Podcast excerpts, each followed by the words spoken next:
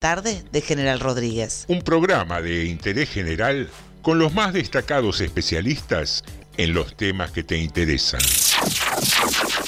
Seguidamente hará uso de la palabra el señor presidente de la Nación. Nutrición. A vos no te va tan mal, gordito, ¿no?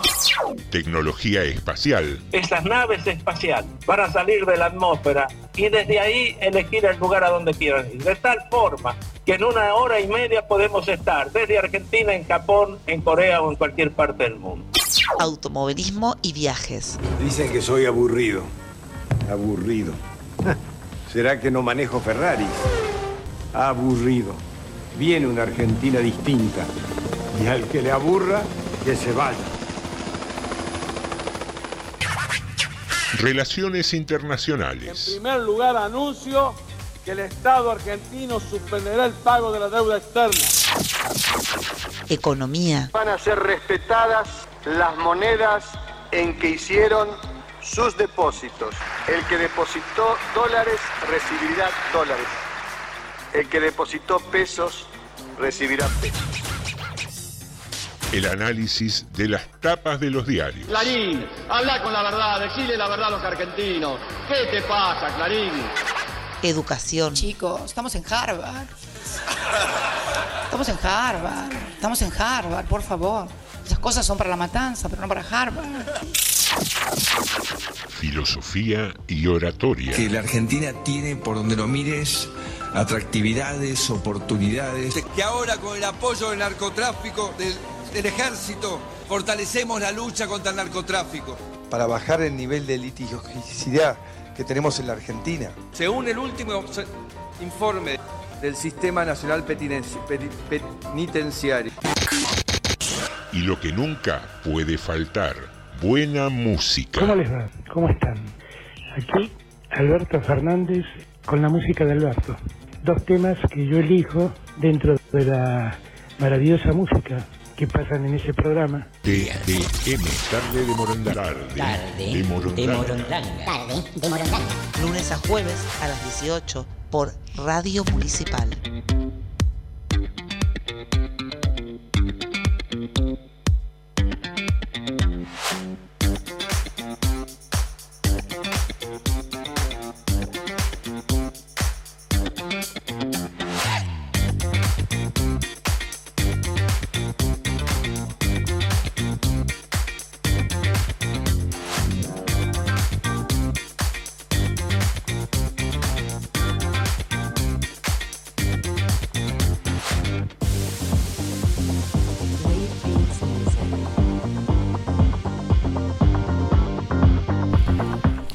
Pero muy buenas tardes, bienvenidos y bienvenidas al episodio número 21 de Tarde de Morondanga. ¿Sabes qué? Te extrañamos mucho. Pasaron muchos días desde el jueves, pareciera que fue casi una semanita de vacaciones, pero aquí estamos. Regresamos y en este primer día de semana, para aquellos que tuvieron la fortuna de disfrutar del fin de semana largo, no es el caso de mi compañero de mesa, el señor Alejandro Kreuski, que por poco eh, duerme en las noches aquí en la radio. ¿Cómo va Alejandro? Bien, bien, no, no es para tanto tampoco, no es para tanto. No, ahí, pero lo anduve escuchando el domingo, el, el lunes también. Sí, sí, sí. Está bueno, está bueno mantener un, un espacio en vivo en la radio y, y acompañar a los vecinos rodriguenses. Pero la, la verdad, y esto pero lo digo sinceramente, tampoco es un sacrificio.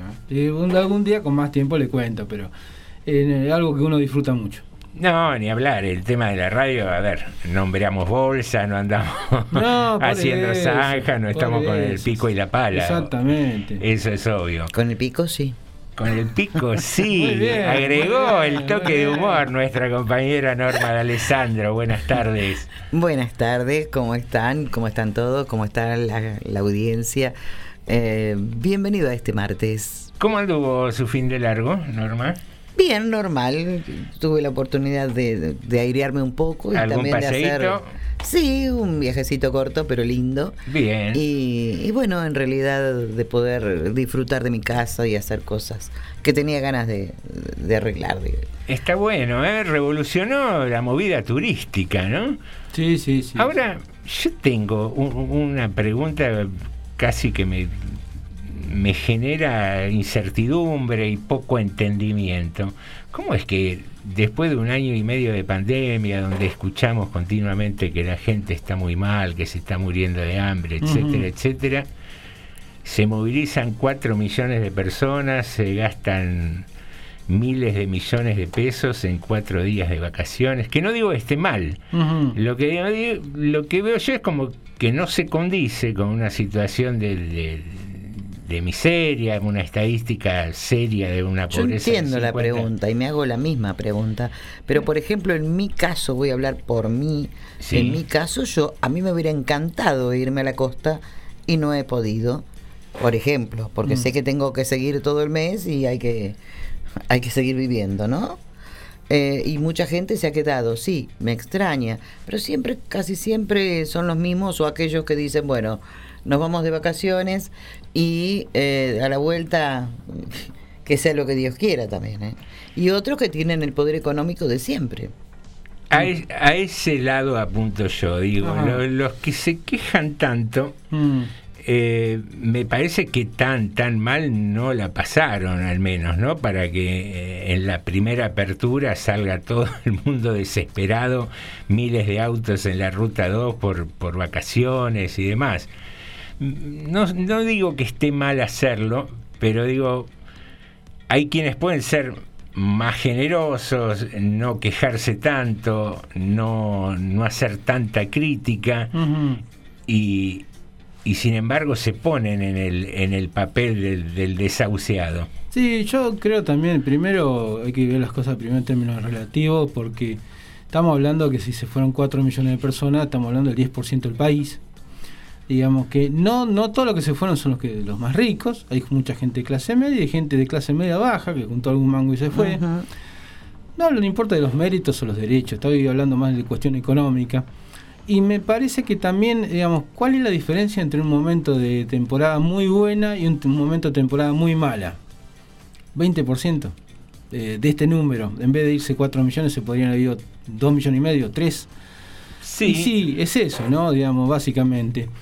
Y se dio esta situación de que, bueno, mucha gente, eh, digamos, eh, toda esta gente que se fue, pero seguramente gente que no le va a faltar la comida, pues tiene su techo, eh, algunos problemas resueltos. Ahora, ¿por qué está bien o está mal? ¿O por qué su año es bueno o malo? Y probablemente con respecto a otros años, a sus aspiraciones, a los deseos que tenía, a dónde estaba. Capaz que antes tenían 100 pesos, eh, vamos a decirlo así de esta manera, 100 pesos para gastar y ahora con la inflación, Sí, con la pandemia, simbólica, digamos. tienen 90 en vez de los 100. Este, y bueno, pero igual se pone de vacaciones. Sí, yo te vuelvo a reiterar, Eli, no, no es algo que criticaría, de hecho, si, si se hubieran dado las circunstancias y pudiera haberlo hecho, lo, lo hubiera hecho, pero digo, de repente uno ve en medios de comunicación, mira la Ujú. televisión, Sí. diarios y demás, y el país parece que está en llamas, Sí, sí. y de repente ves estas cosas que decís, no, no está pasando acá. Esa- No neguemos, no neguemos situaciones, pero sabe que después de un año y pico eh, de estar encerrados, Mm. todos queremos salir, eh, ni aunque sea aleteando y volando. Eso también tiene mucho que ver, lo psicológico, lo que hemos pasado, el encierro, tiene mucho que ver con esto, ¿eh? Pero, tener- pero hay otro tema también, que, que esto es señal de otra cosa. Eh, todo eso podría ser cierto, pero si la gente no tuviera el peso para irse, no se va. Y digo esto, estamos viendo, y José, hace cuántos tiempos yo te vengo diciendo, no digo todos los días, pero día por medio quizás, una fábrica que se, se abre, una, Mm. una apertura, una inversión, eh, puestos de trabajo que se van creando, algunos programas nuevos, hay reactivación. Claro, y la gente empezó a trabajar también. Bueno, hay reactivación, inclusive en algunas áreas de la economía ya estamos arriba del 2019, que no había pandemia. Parece loco, Mm. pero es cierto. En la parte industrial ya estamos arriba del 2019 y la parte de construcción también. No tan así en la parte comercial, no tan así en, en sectores de pequeños monotributistas, digamos. Sí, todavía- emprendedores chiquitos, los digamos. emprendedores chiquitos, que son los sectores que los jubilados que le están pasando, si vos querés, y, y los sueldos más bajos que le están pasando, no le están pasando bien. Pero lo que digo, que muchos sectores se está trabajando más que en el 2019. bueno, lo, y estos son los motivos. Lo, una de las formas de verlo, además de la estadística y los números, es verlo lo que pasa así.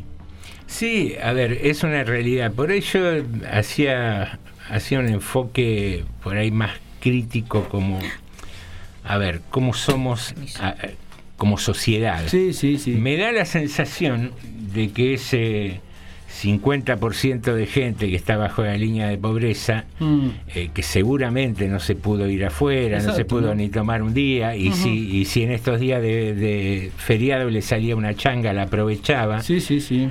Me lleva a la conclusión de que los que menos tienen son también los que menos se quejan Mm. y los que están un poco mejor son los, o somos, Sí. porque me voy a incluir en ese rango, Sí. somos los más quejosos. Sí. ¿no? Eso, eso me parece injusto, me parece eh, criticable, me parece que hay que tener a veces, antes de quejarse tanto, tener un poquito de mesura, porque si vos te la pasás hace un año diciendo "Mm, estoy en la quiebra, no, Mm. no tuve que cerrar mi negocio, y después, ping, vino un fin de semana, cargaste el auto y te fuiste, pagaste un hotel cinco o cuatro días afuera, entonces, pará, estás llorando, ¿por qué? Ujú. ¿no? Esas son las cosas que como Sí, sí. sociedad a mí me, me sorprenden y, y no bien precisamente, me enojan. y Pero el argentino siempre fue así. Siempre fue así. de ahí viene el tango del que no llora, no mama. Yo creo que los seres humanos somos así, no solamente los argentinos. A ver, yo les pregunto esto. Eh, ¿Por qué hubo cuatro días y no hoy de, de feriado? Hoy, ¿Un día solo? ¿Por qué?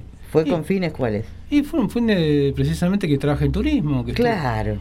Y bueno, ¿y qué, qué tiene? Y ahí está la respuesta. Es buen, bueno para los fines turísticos, bueno para que trabaje la gente que, que por ahí estaba quebrada en, la- en las playas, en, en sí, Córdoba, en todos los lados. Se reactivó también esa parte. Está bueno también. No, pero- Veamos la otra parte, ¿no?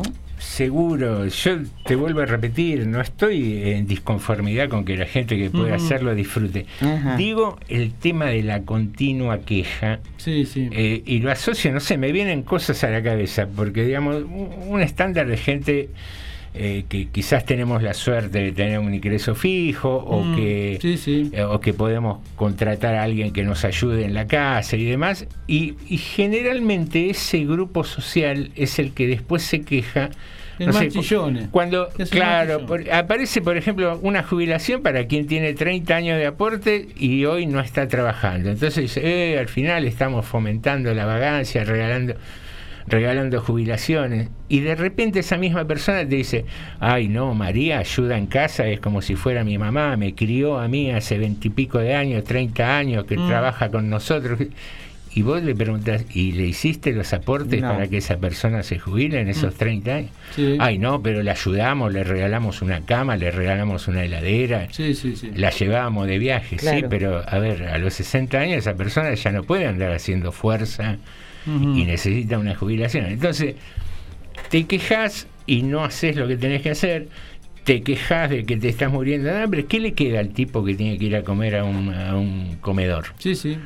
Sí, Eso es lo que digo, a veces nos quejamos demasiado. Exacto.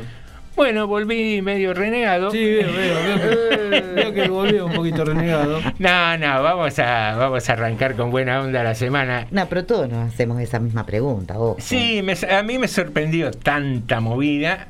Y en realidad me, me sorprende más tanta queja, ¿no? Sí, porque uno lo palpa a veces, porque Es cultural también. el ¿eh? Sí. que tiene la suerte de decir paro en el día y me voy a tomar un cafecito, vos ves que los bares no están vacíos, que la gente eh, no está contando las monedas a ver si pide el café con leche o lo pide con media luna. Ese target de Sí, gente sí, hablamos, sí, ¿no? Sí, sí, Eh, entonces, Pero eso. que es una minoría. Sí, seguramente hoy, lamentablemente, es una minoría en el país, pero es una minoría que somos muy quejosos, muy quejosos. Pero ya de, de- de Y- antaño somos así. Injustamente quejosos, porque hay gente que la está pasando muy mal Claro. y por ahí no se queja. Exacto. Señoras y señores, siempre jugamos en nuestra consigna con las efemérides del día y ahí Sí. escuché, si usted me corrobora, el señor Kreuski, que es el día del farmacéutico. Exactamente. Ah, Bien, Entonces pensamos en farmacia, en remedios, y se nos ocurrió preguntarnos y preguntarte a vos que estás del otro lado, ¿para qué cosas no tenés remedio? Y arranco yo, para, para la dieta. Para la dieta no tengo remedio. Yo ya no voy, tengo remedio. Voy y compro el remedio mágico y lo vuelvo a perder y voy a empezar de vuelta. Y así va transcurriendo mi vida. Mm. Y ¿Usted? para yo, el baile. Mm. ¿No, probó de tomar algún, alguna clase? no, no, no, no, no hay forma. No hubo- no hay forma. Le enyesaron las piernas de chiquito. piernas me quedo, izquierdas. Me quedo, no, ni siquiera, me quedo paralizado, así que no sé ni cómo bailaría. Ah, mirá ¿Y vos. cuando se casó no bailó el vals siquiera?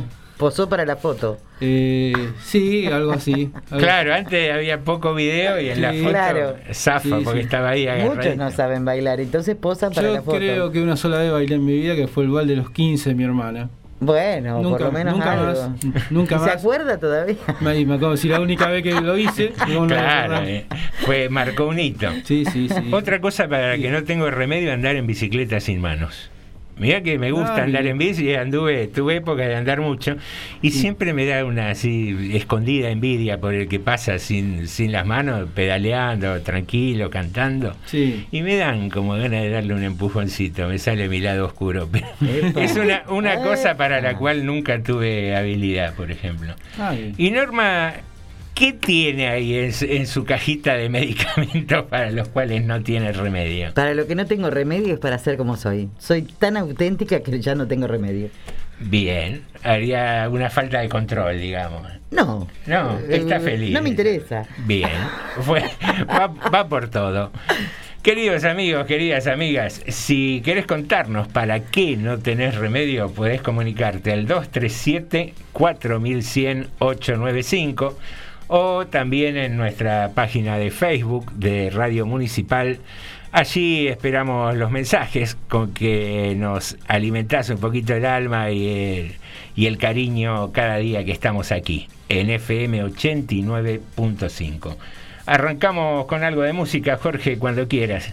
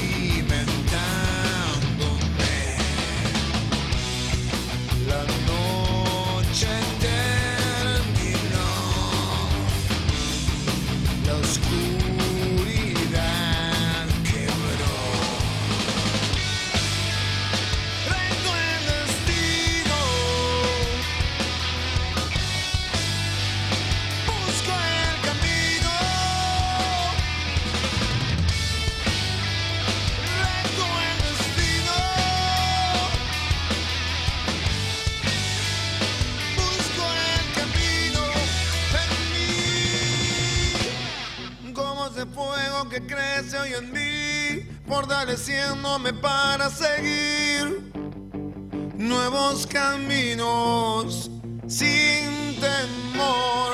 Cruzo el peligro sin dificultad. La eternidad es el precio a ganar. La libertad.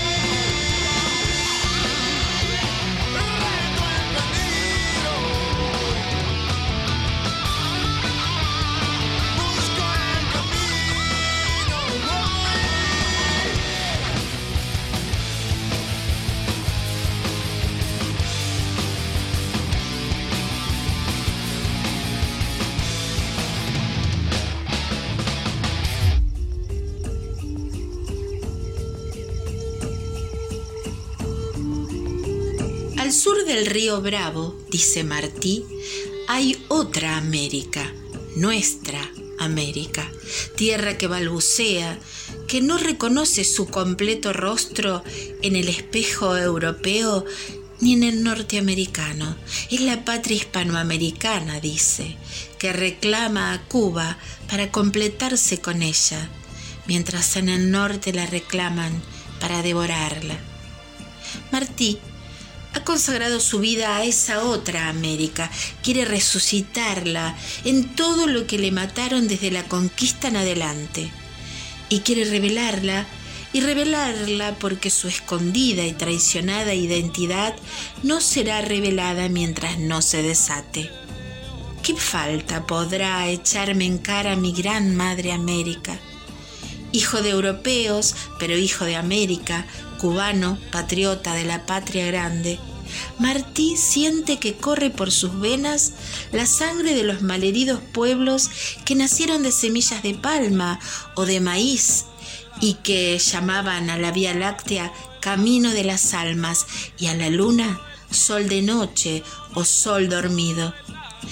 Por eso escribe, contestando a Sarmiento enamorado de lo ajeno, no hay batalla entre la civilización y la barbarie, sino entre la falsa erudición y la naturaleza.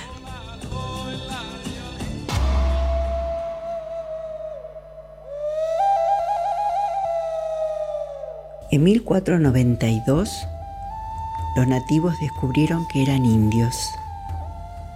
Descubrieron que vivían en América. Descubrieron que estaban desnudos. Descubrieron que existía el pecado.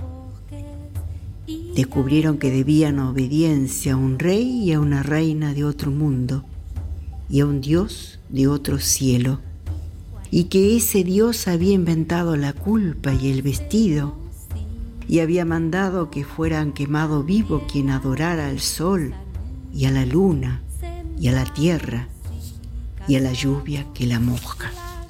Todo lo compartimos, recibimos y damos, todos somos hermanos.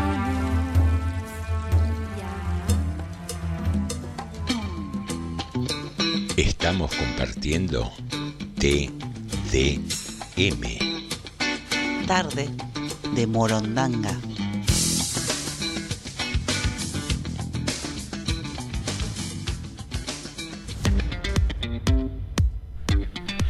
Muy bien, aquí regresamos al segundo bloque de TDM, tarde de Morondanga. Y TDM para los amigos, hoy no le dedicamos a nadie el programa. ¿A quién se lo podemos dedicar hoy, Alejandro? Eh, A los que laburaron el fin de semana, ¿le parece? Sí, ¿por qué no? ¿Por Está no? bueno, Sí, está bueno, sí, sí. pobre, que, que no pudieron descansar tanto como otros, como yo, por ejemplo. Mm, Por ejemplo, por ejemplo. Por ejemplo, porque no, no podemos generalizar, porque vos laburaste también, pero está dedicado a ellos, a los que tuvieron que laburar este fin de. Señoras y señores, estamos a 12 de octubre del 2021, el tiempo, el reloj avanza, las modas cambian, la cultura se va reformando continuamente y hay novedades en el mundo de los cómics. No me diga. Superman será bisexual en la nueva entrega de la serie de cómics de DC, que se publicará el próximo 9 de noviembre, según ha anunciado este lunes la editorial en un comunicado. El protagonista del nuevo cómic, eh, John Kent, que resulta ser hijo de Clark Kent y Lois Lane y que adopta la identidad de Superman. Según DC Comics, el joven es reportero como sus padres y entabla amistad con un compañero periodista llamado Jai Nakamura, con quien posteriormente empezará una relación romántica. Bajo el título de Superman, eh, Son of Kal-El, este cómic está firmado por el guionista Tom Taylor y el dibujante John Times y forma parte de la apuesta de DC para el multiuniverso narrativo, ¿no? En el que coexisten diferentes superhéroes y villanos de diversos mundos, tramas y realidades temporales. John Kent se preocupa además por la crisis climática y los refugiados. Es tan poderoso como la esperanza, más rápido que el destino y capaz de levantarnos a todos, y es un héroe muy nuevo que encuentra su camino luchando contra cosas distintas a las que enfrentó su padre, el guionista. La editorial ha compartido una imagen en internet en la que Ken y Nakamura aparecen dándose un beso. No es un truco, subrayó Taylor. Cuando me ofrecieron este trabajo pensé, bueno, si vamos a tener un nuevo Superman, sería una oportunidad perdida imaginarlo como otro Salvador blanco heterosexual. Siempre he dicho que todo el mundo necesita héroes y todo el mundo necesita verse a sí mismo en sus héroes. El símbolo de Superman siempre se ha levantado en defensa de la esperanza, la verdad y la justicia. Hoy ese símbolo representa algo más. Hoy más personas pueden verse reflejadas en el superhéroe más poderoso de los cómics, añadió. La editorial quiso que el anuncio del nuevo cómic coincidiera con el Día Nacional de la Salida del Closet en Estados Unidos, que se celebra cada 11 de octubre. Marvel ha mm, recurrido a líneas temporales ampliadas para hacer cambios en algunos de sus héroes más icónicos, como Thor, que tuvo su versión femenina. En el tema de la sexualidad, algunos de los personajes de Marvel y DC ya habían roto esa barrera, como el mutante de los X-Men, Coloso o Batwoman, que tuvo su versión antiheroína lesbiana, pero ninguno de ellos tenía la dimensión y la fama de Superman. Interesante, ¿no? Que un personaje tan icónico como Superman abra esa posibilidad. Y, y me quedo con lo que decía el, el guionista, ¿no? De Mm. tener la oportunidad de representar a más gente Sí, sí. De, de la que representan estos estereotipos tan clásicos, ¿no? Sí, los guas, los guas, eh, como dicen los norteamericanos, ¿no? Como era gua- hom- eh, eh, blanco, anglosajón, eh, protestante y había algo más que no me recuerdo cuál era, la otra, la otra inicial, ¿no? Que era la, la- Sí. la típica de ellos. Ahora, digo, ¿cómo, cómo cuesta, no? Pese a, a- a que vamos abriendo la cabeza de a poco, eh, ¿cómo cuesta llevarlo a la práctica? Pensaba el otro día, digo, si nos medimos por la publicidad, la gente con discapacidad motriz nunca compra un auto. No, no. ¿Te, te diste cuenta? Exacto. Es verdad. Eh, Nunca había prestado atención. Las a eso. parejas del mismo sexo no usan colchones, No, porque no. nunca se ve una pareja del mismo sexo en una publicidad de colchones. Ideas que van surgiendo a partir de los cambios que gracias a Dios eh, a veces son buenos y van, van abriéndonos la cabeza como para llevarnos mejor entre todos. Tenemos mensajes acá. Laura Chazarreta nos dice genio José y le manda abrazo. Después Laura Alderete nos dice hola, muy lindo programa Tarde Morondanga. Después tenemos a Lidia que nos dice hola Tarde Morondanga, recién los escucho. Eh, después tenemos a Leticia que nos mandó dos audios. A ver, Lidia. Ah, nos pregunta Lidia nuevamente cuál es la consigna del día, nos dice Lidia. La repetimos brevemente. Día del farmacéutico. ¿Para qué cosas no tenés remedio? Bueno, y vamos a escuchar el primer mensaje de Leticia que tiene dos, pero Este, hola, buenas tardes, ¿cómo le va? Yo- para mí no hay remedio, no tengo remedio para ser, ser eh, quisquillosa, rezongona, muy rezongona, muy, muy acelerada, Sí, algo así. Claro, antes había poco. Una loca de la guerra. Este, as- así me dirían, arrebatada, muy arrebatada. Y para eso no tengo remedio, me parece, porque lo quiero vencer y no puedo. Así que los abrazo a los tres y a, a mi farmacéutico Aste, un feliz día. Besos, saludos, gracias por tanto amor que me, que me dan. Los escuché y es verdad, tal cual, tal cual lo de la- las vacaciones, tal cual. Bueno, tenemos, tenemos otro, pero lo vamos a pasar dentro de un ratito. Muy bien, agradecemos muchísimo los mensajes. Un beso grande para Laura, que es una amiga muy generosa del Club de Narración también que, que nos saludó. Muy bien. Bueno, señoras y señores, pasadita ya de las 18.30, tiempo de un nuevo temita musical. ¿Te parece, Jorge?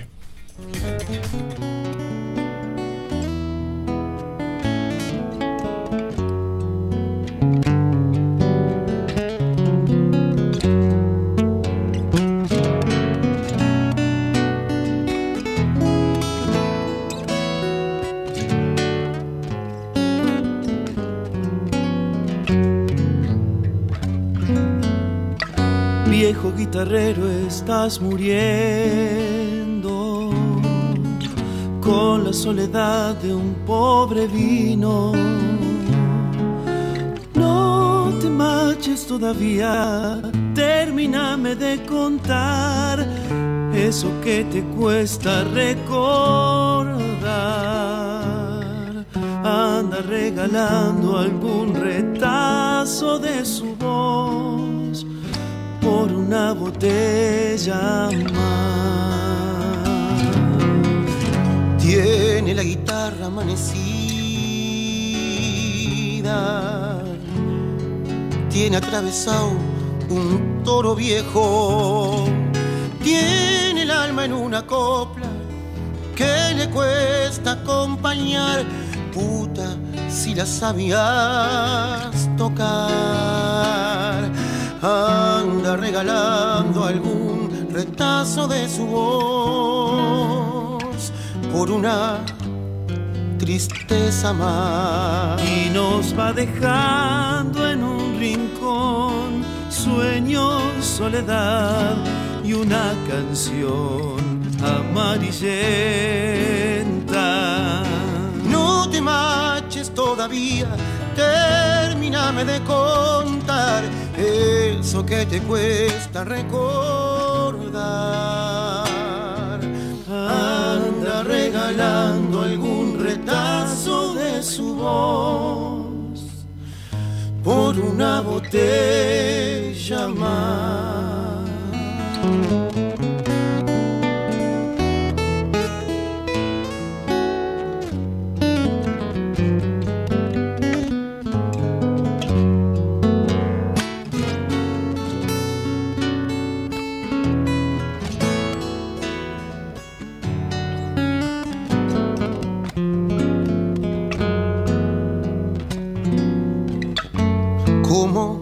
Un escudero de leyendas.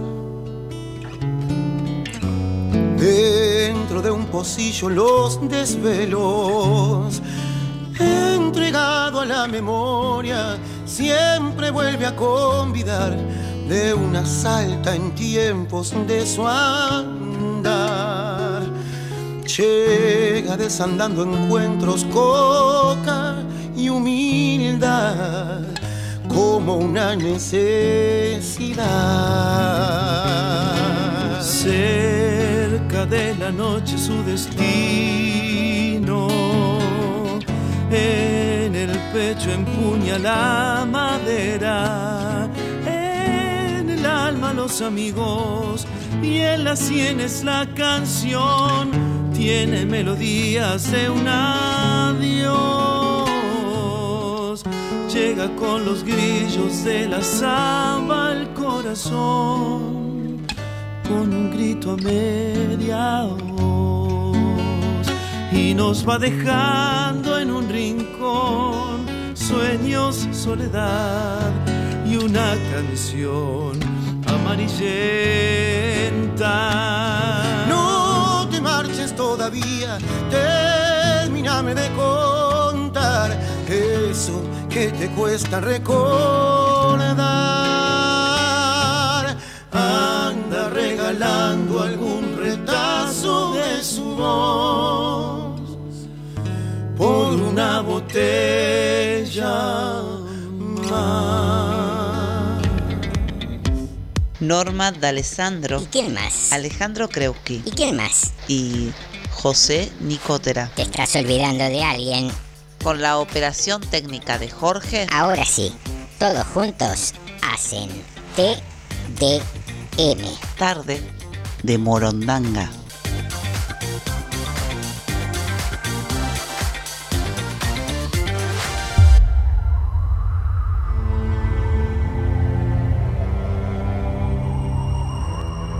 Vinieron.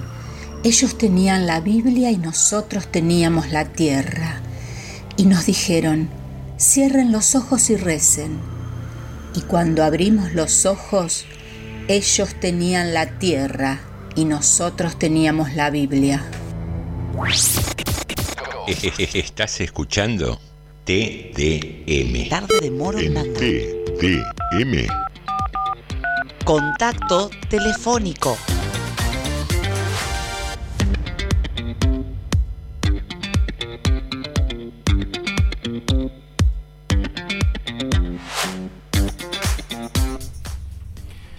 Bueno, y ahora vamos a la parte de la entrevista ¿no? del programa. Vamos a hablar con Natalia Herrera, que es la segunda candidata a concejala por el, digamos, por Voy con Vos, el partido del Frente de Florencio Randazzo. ¿Qué tal Natalia? ¿Cómo estás? Buenas tardes. Hola, ¿qué tal? Buenas tardes. Acá estamos con José, con Norma, bueno, técnica con Jorge. Bueno, Natalia, te, te hablábamos porque, bueno, queríamos saber un poco cómo era la, cómo estaba la situación precisamente del frente de la fuerza política por la que vos vas como segunda candidata eh, para las próximas elecciones, ahora que faltan un mes nada más, ¿no? Para, Un el- mes falta. para las generales. ¿Cómo, ¿Cómo lo estás viendo? Bien, tranqui, trabajando todos los días. Acá con mi compañero Alberto Molina. Sí, están recorriendo barrios, ¿cómo, cómo va el trabajo? Sí, estamos recorriendo. Aparte, eh, mi trabajo en lo territorial siempre, todos los días, no es necesario tener una campaña para recorrer. Ujú. Vos estás, sie- siempre estás en el Libre del Sur, Libre del Sur, Barrios de Pie. barrios de pie. Bueno, y, te- y tiene un desarrollo territorial acá en General Rodríguez de, en unos cuantos lugares de la ciudad. Sí, en 37 barrios tenemos. 37 barrios. Bueno. ¿Y qué te, qué te comenta la gente, Natalia? Y, digamos, ¿por qué cuando que vos, digamos, es algo que vos llevas precisamente como candidata, ¿no? Todos estos comentarios de los vecinos, de, lo- de los lugares territoriales que están trabajando. ¿Qué es lo que te comenta la gente? No, la gente hoy habla solamente de, de muchos temas. Uno de los básicos es la seguridad, eh, otro la falta de trabajo. Por eso en la parte social, lo- de barrios de pie, nosotros ayudamos con lo que podemos a través de las luchas con planes sociales, pero eso es lo que nosotros no queremos, que los argentinos vivan de planes sociales y hagan un trabajo digno. Ujú, ujú. Y digamos, y bueno, ¿cómo va la relación con, con Alberto para la, campaña que se está realizando? Con Alberto Sí, con nos llevamos súper bien. Ujú. Él, él me mostró, él alguna vez me comentaba que estaba sorprendido por el trabajo de ustedes, que no lo conocía, y digamos, desarrollo territorial. Y bueno, y a vos la, la relación con él, digamos, que viene de otro sector, ¿no? Porque recordemos que él viene de la fuerza vecinalista, si bien es peronista, pero viene mucho más de ese lado, del lado de, de si vos querés, del lado que en algún momento fue policía también. ¿Cómo, cómo es la, digamos, la relación? ¿Cómo, ¿Cómo se da entre ustedes? Al principio cuando me dijeron, bueno, tenés que hablar con Molina, bueno, era medio, viste, muy chocante porque me decían, es policía, es un ex policía. Y bueno, pero conociéndolo, eh, no es lo que dicen los demás. ¿Qué tal, Natalia José? Un gusto. ¿Qué tal, José? Eh, te hago una consulta. Por lo que entiendo, venís del lado del campo social, del, del trabajo social. ¿Cómo fue que arrancaste con eso? ¿Qué, ¿Qué te motivó la primera vez que te metiste en eso? Hace 14 años eh, mi papá trabajaba en Serenísimo, eh, fue cuando hubo todo ese despido, ¿viste? Éramos, eh, nosotros somos gente muy humilde, entonces bueno, teníamos que salir justo se hacía la fiesta del Día del Niño, donde siempre nosotros participábamos como familia, y no teníamos. Y ahí yo conozco a Ceballos a través de Messenger, y empezamos a hablar, a hablar, me gustó cómo era, me dice, bueno, te invito a que conozcas un coordinador, y bueno, empecé como referente de Barrios de Pie, y ahora soy la referente de Libres del Sur y la, par- eh, en la parte de dirección de provincia. Bien. Te hago una pregunta más, sin, sin necesidad de dar nombres de personas ni tiempos. Sí. Eh, ¿Viste desde el Estado un manejo muchas veces oscuramente político de la ayuda social? Sí, eh, esto es, cuando sos humilde ves esto y del Estado lo, ve- lo vemos, lo vemos acá en Rodríguez, en provincia, en Nación, así que bueno. Y, y vos, desde tu militancia, ¿cómo pensás que se podría manejar eso? ¿Cómo, cómo podríamos hacer más transparente la ayuda social para que no tenga ni hoy, ni ayer, ni antes de ayer, ni hace 10 años eh, color político, digamos? Yo creo que tenemos que tener un buen diálogo todos. Yo creo que con el diálogo y olvidarse las ideologías podemos cambiar mucho. Pero a- algún sistema como para transparentar la ayuda social que llegue de una manera más directa, ¿en eso trabajaron en algún momento, lo evaluaron? Mira, tuve acá en Rodríguez tuvimos reuniones y si no lo no, no le seguís diciendo, che, acordate de eso, acordate de lo otro, viste, te pasan por encima. No hay tanto diálogo bueno como para decir, bueno, se portan bien.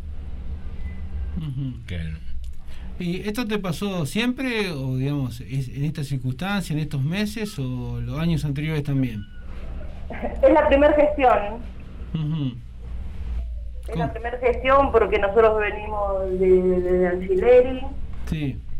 Eh, con Cuba tuvimos buena relación, hablamos, eh, cuando nosotros necesitábamos, ellos cumplían. Nosotros siempre necesitamos un camión por mes, un camión nada más, Sí. para que podamos traer la mercadería para los compañeros y los merenderos y comedores de Rodríguez. Eh, hace tres meses que no nos prestan un camión. ¿Tenés una estimación de, de cuánta gente asiste a, a comedores y a merenderos acá en Rodríguez? Sí, mira, crecieron un montón. Nosotros estábamos hasta el año pasado en la pandemia, teníamos 10, ahora ya vamos casi 18 comedores. ¿Y, y en, canti- entre- en cantidad de gente tienen una estimación? Sí, eh, los barrios más grandes, por ejemplo, Pico Rojo, Casco, Vista Linda, Alto del Oeste, llegas a tener a 140 pa- eh, familias.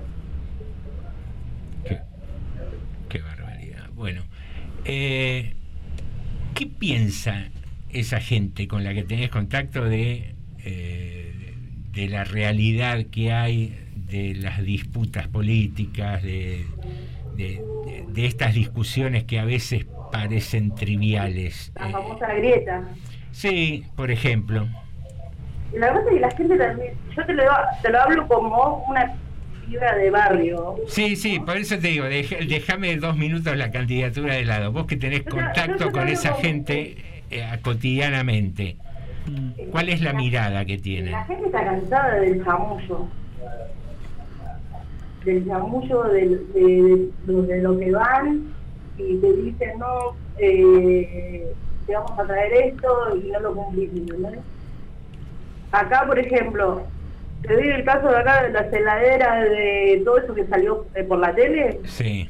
A un merendero nuestro le llegó una cocina y están todos eh, eh, escritos por el municipio. Así que eso te trae más guerra con la gente. Si vos querés hacer un, no sé, un candidato, eh, no le mientas a la gente, no, no lleves a tus punteros y te olvides de la, de las otras gente. Pero yo te digo, el diálogo sí, tienen que sacar las ideologías políticas. Pero, pero vos eso lo viste como una movida política, el, el tema del reparto a, la- a las instituciones que hubo. Son todas, eh, mira, no me colgué en esto de, de los canales y eso, pero yo recorro los barrios. Y en todos los barrios, uno podría poner barrio, casa 33, y vos misma le preguntás, ¿por qué te pones eso, el 33? No, porque nosotros le hacemos reuniones. Y eso queda pero mal. Encima la gente misma te lo dice. No, porque yo voy a la casa 33, te doy un ejemplo, a la 33, Sí, sí. escuchamos la, la, la reunión y después nos dan algo. Entonces, vos ahí le mentís a la gente, porque si vos no tenés... Yo, por ejemplo, yo no, no le puedo ir a decirle a una familia que tiene siete pibes, "Che, yo mañana te voy a traer esto, porque no tengo para mí, ¿me entendés? Porque yo soy una piba que labura, hasta los domingos que lim- limpio un estudio de abogado. Así que no, no, no le puedo mentir. Entonces, vayamos con la verdad a la gente, no, no, no, no podemos hacer una política digna, ¿me entendés? Sí. Bueno, Natalia, para, para ir cerrando, te agradecemos esto y bueno, con un poco por qué, básicamente volvamos a la campaña, por qué la gente tiene que votar la lista de ustedes. Mira, yo creo, yo digo que la gente confíe, tanto de nosotros como los vecinos, pero que confíen, que el voto sea digno. No quiero que me voten a mí porque eh, yo soy una chica que trabaja en, en una cooperativa, no. Yo quiero que, que el voto sea digno, creo que a nosotros nos enseñaron eso, la dignidad. Muy bien, Natalia, te agradecemos mucho la comunicación. Bueno, gracias. Gracias. Hasta luego. Hasta luego. Bueno, Natalia Herrera, candidata a segunda candidata a concejala por la lista de Florencio Randazzo, voy con vos. Muy bien, vamos a un temita musical, Jorge, y volvemos. Yo pensé que podía quedarme sin ti y no puedo. Es difícil mi amor, más difícil de lo que pensé. He dejado mi puerta entreabierta y entraste tú sin avisar. No te apartes de mí,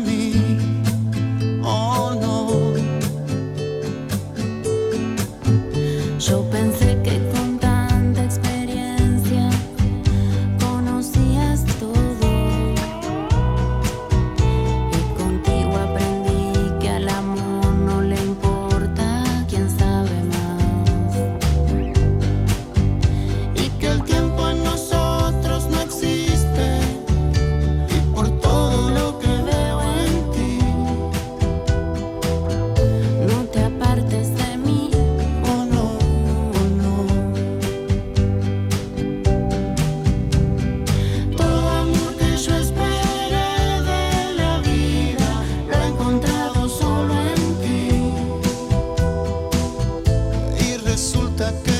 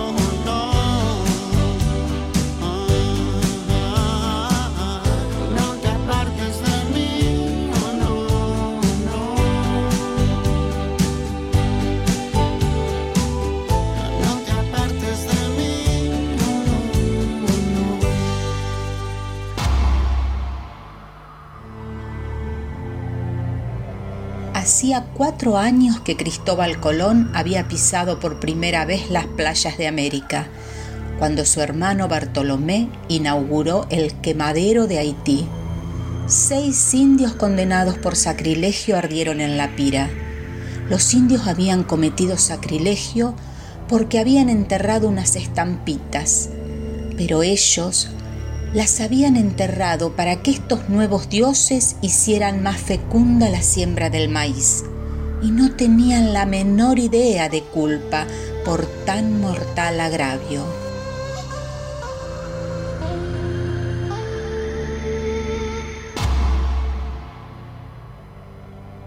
La epopeya de los españoles y los portugueses en América combinó la propagación de la fe cristiana con la usurpación y el saqueo de las riquezas nativas.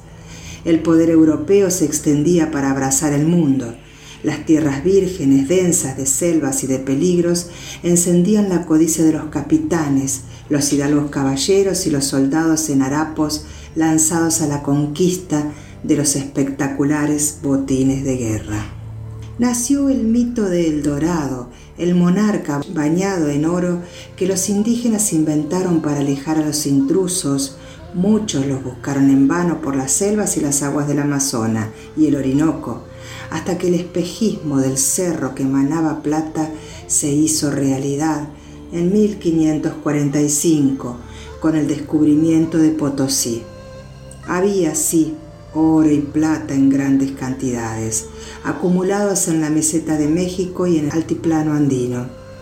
Hernán Cortés reveló para España en 1519 la fabulosa magnitud del tesoro azteca de Moctezuma y 15 años después llegó a Sevilla el gigantesco rescate, un aposento lleno de oro y dos de plata que Francisco Pizarro hizo pagar al Inca Atahualpa antes de estrangularlo.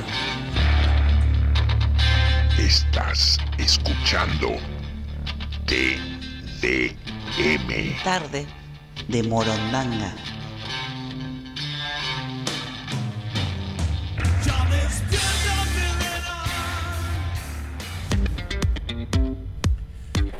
Muy bien, aquí regresamos a TDM Tarde de Morondanga, aquí en FM 89.5. Hoy, aparte del Día del Farmacéutico, también es el, el, Día de la Diversidad Cultural, como se empezó a llamar desde 2010, creo, ¿no? A, Sí, sí. esta, a este día 12 de octubre. Y, y me preguntaba qué movida extraña que hay atrás de todo esto. Ayer eh, leía unas declaraciones de José Luis Espert, candidato a diputado aquí en provincia de Buenos Aires, que decía textualmente, mañana 12 de octubre los seres humanos normales festejamos como toda la vida el Día de la Raza. Y eso no tiene nada de racista. Los simios drogados kirchneristas no sabemos qué engendro lingüístico festejarán, dijo el candidato a diputado nacional por la provincia de Buenos Aires del espacio Avanza Libertad. Mm, más allá de tomar el Día de la Raza haciéndolo sinónimo con el racismo, me parece que está algo lejos de no serlo, ¿no? Eh, estas expresiones como que me vuelven 60 años atrás con el con lo del aluvión zoológico Sí, y, sí, sí. y esas cosas. Y es llamativo porque hoy apareció también en Infobae una nota de Pablo Schurman que se titula Descubrimiento de América, los genocidas que crearon hospitales y universidades. Que te leo tres renglones de cómo arranca la nota. Sí. Dice, un nuevo 12 de octubre y la acostumbrada retaíla de frases denigratorias de nuestro pasado hispánico. Y de la de idealización con ribetes de literatura fantástica de un mundo indígena más parecido a un Edén que a una sociedad humana. Digo, hay, hay una cosa de reivindicar la conquista española que, a ver, si nos paramos en todos los extremos, seguramente ninguno es equilibrado, eh, seguramente las poblaciones autóctonas y originarias tenían conductas sociales Sí, sí, que sí. a la distancia hoy serían reprochables. Seguramente había dominio de, de grupos étnicos sobre otros, pero de lo que creo que no hay duda es que los países imperialistas, las grandes potencias europeas, se hicieron ricas a partir de las riquezas de los territorios dominados, de América y de África. Entonces, no entiendo cuál es el sentido de, de llamar a alguien simio kirchnerista, de reivindicar la conquista española así subrepticiamente. No, no sé qué opinión tenés vos de esto, pero son cosas que yo no sé si estoy muy ingenuo o estoy muy fuera del mundo, Me pero me, que- me sorprenden tanto que, que Se no usa cualquier cosa para lo que sea. Eso es lo, lo que me parece un manejo tan... pero que tan está- débil. estamos politizando absolutamente todo. Todo pareciera... No, no sé si estamos, algunos están. Bueno, yo creo que eh, en el caso de, bueno, de, está mostrando su verdadera personalidad.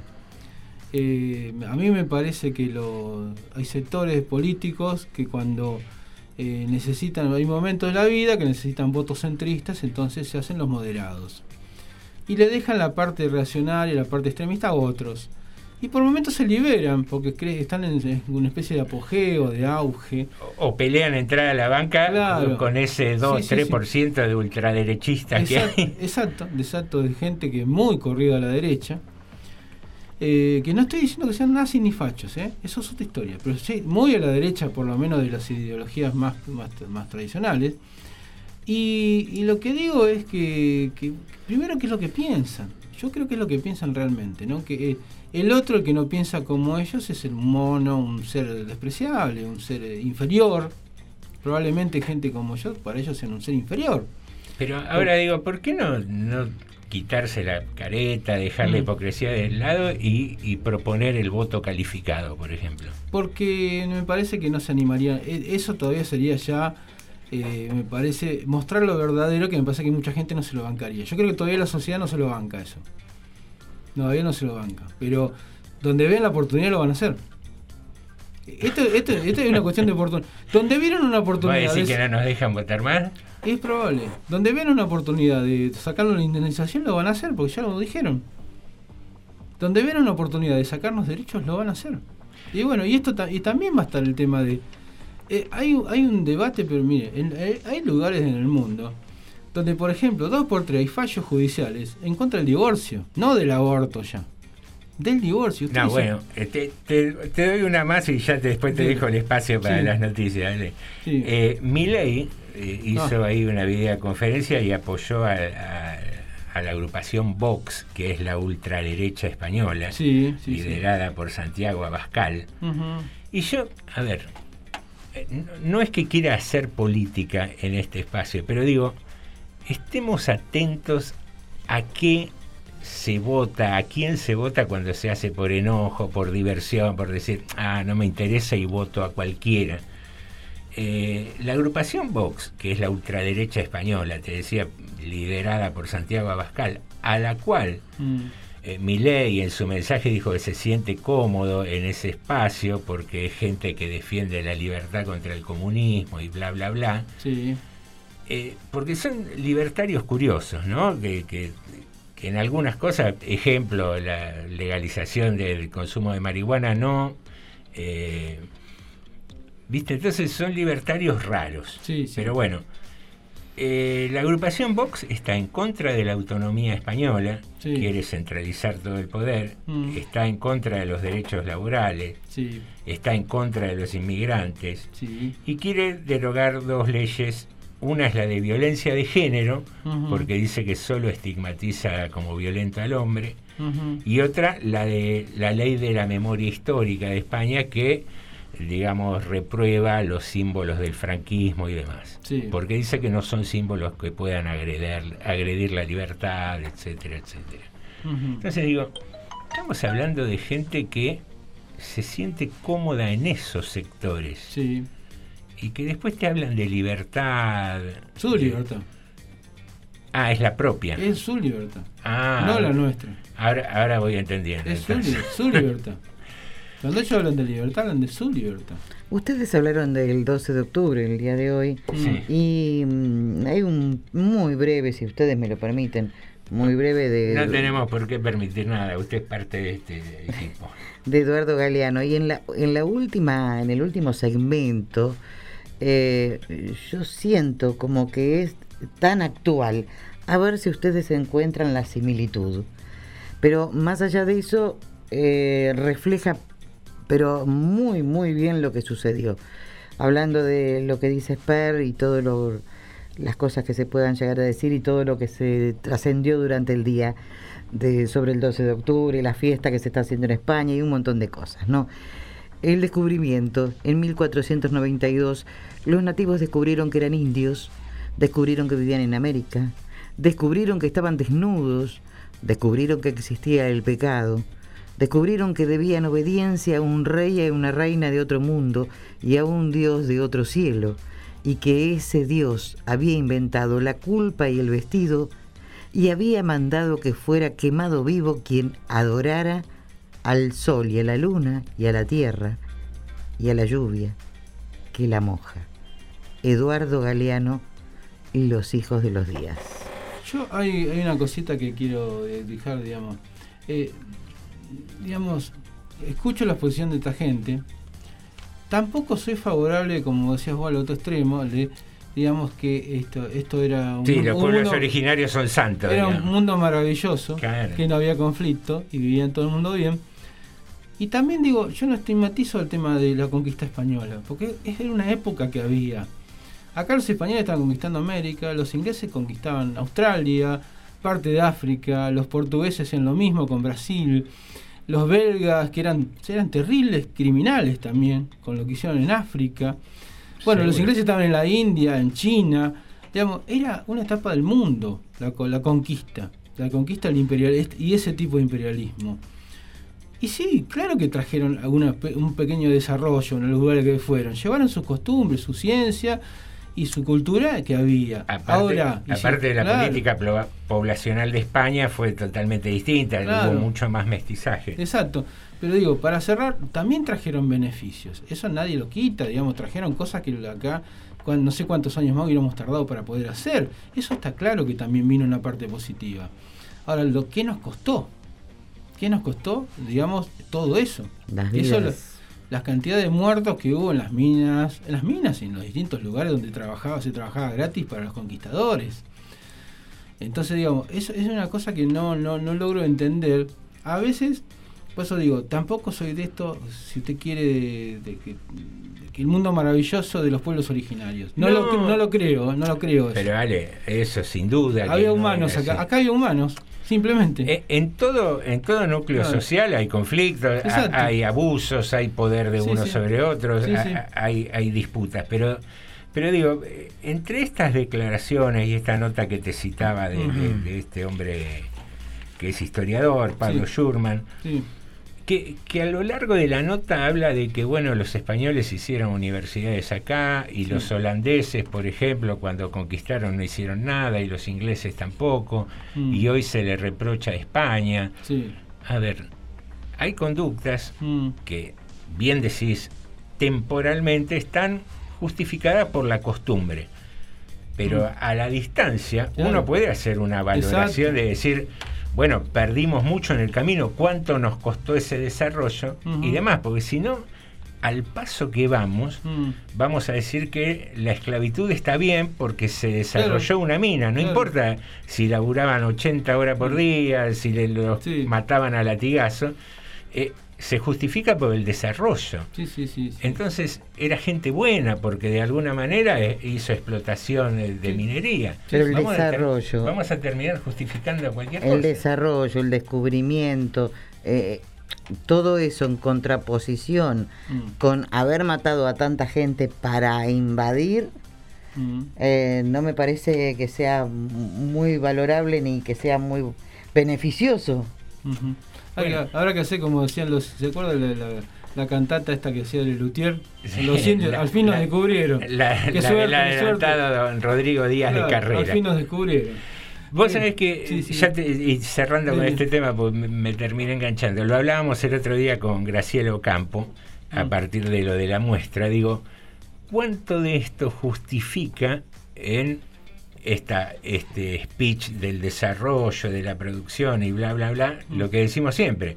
La agroindustria que fumiga en zonas pobladas, eh, el tema de no saber, digamos, un principio capitalista, si querés. Yo voy y compro un alimento, quiero saber qué tiene adentro Sí, eso.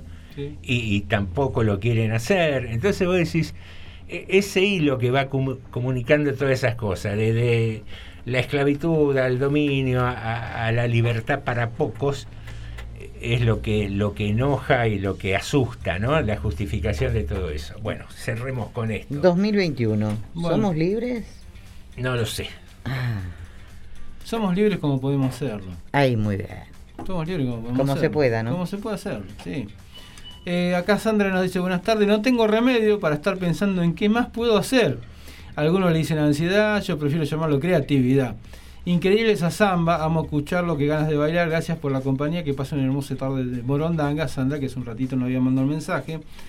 Eh, nos dicen que aparecieron unas pegatinas de un conocido personaje, General Rodríguez, esto casi chisme, y le agregan estafador, vende terreno ajeno y otras cosas. Vamos a ver si mañana podemos corroborar bien si es cierto que están los carteles. Muy conocido la persona a la cual están haciendo las pegatinas, me parece, acá en General Rodríguez, con algunas patillas, digamos, el hombre.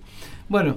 Ah, ese, ese. Caí. No vamos a decir más. No, no hace falta más. Bueno, ya está. algunas noticias locales tienen que ver, bueno, hoy se conoció que se va a hacer el viernes un homenaje a Carlos Cordone, al músico rodriguense.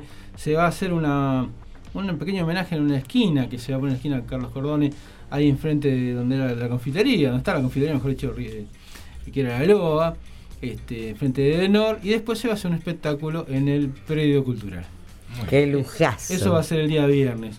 Por otro lado, hoy a la tarde conocimos que una familia de General Rodríguez tuvo un accidente en Salto, eso lo dijo Norma hace un ratito en el noticiero, donde aparentemente el motivo del accidente, esto fue en la ruta 31, entre una ciudad que se llama Gaham, que yo no la conocía, y una localidad chica, y bueno, y la, la ruta 7, esta, esta localidad.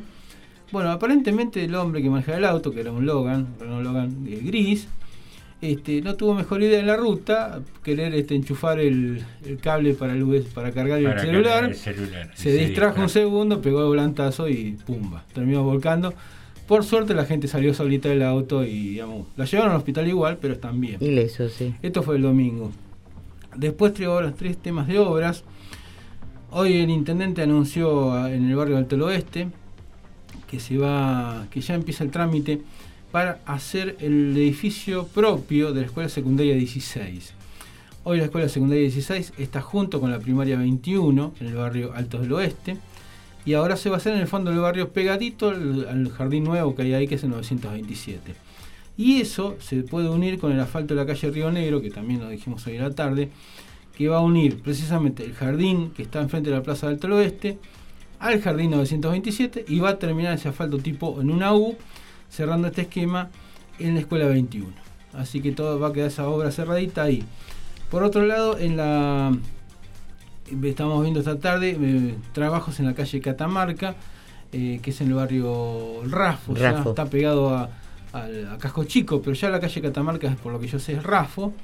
Este, bueno, que hace un recorrido bastante importante, una calle que estaba hace muchos años se le ha hecho una especie de ese mejorado, estaba muy destruido en los últimos años, y se hace un trabajo tipo consolidado, con piedras, con, con zanjeo. Para no- que aguante. Para que aguante un tiempo. La idea supongo que en algún momento volver a, a pavimentar eso, pero ya con un pavimento mejor que ese.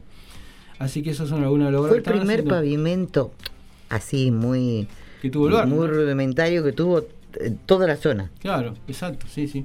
Sí, porque tiene muchos años ese asfalto. Uh, ese pavimento negro. Mucho, mucho. Y bueno, y otra cosa, hace un ratito nos comentaban que la gente de Villa Bengochea, ahí cerca de la calle Roca, casi límite con los naranjos, cerca de la ruta 24, eh, estaban sin luz de la mañana. Aparentemente nadie les dijo nada, según Edenor en un corte programado. Lástima que no fue informado. Claro, de claro. programado. Y la gente pensaba que se había prendido fue un transformador. No, no, era un corte simplemente programado, pero no le informaron a nadie, así que la gente de hoy a la mañana estaba sin luz. por lo que nos dicen, tuvieron que hacer un trabajo, porque hay una enredadera que empezó a rodear el transformador, que lo iba a terminar recalentando. Y, y debe levantar temperatura. Y claro, lo iba, lo iba a terminar incendiando.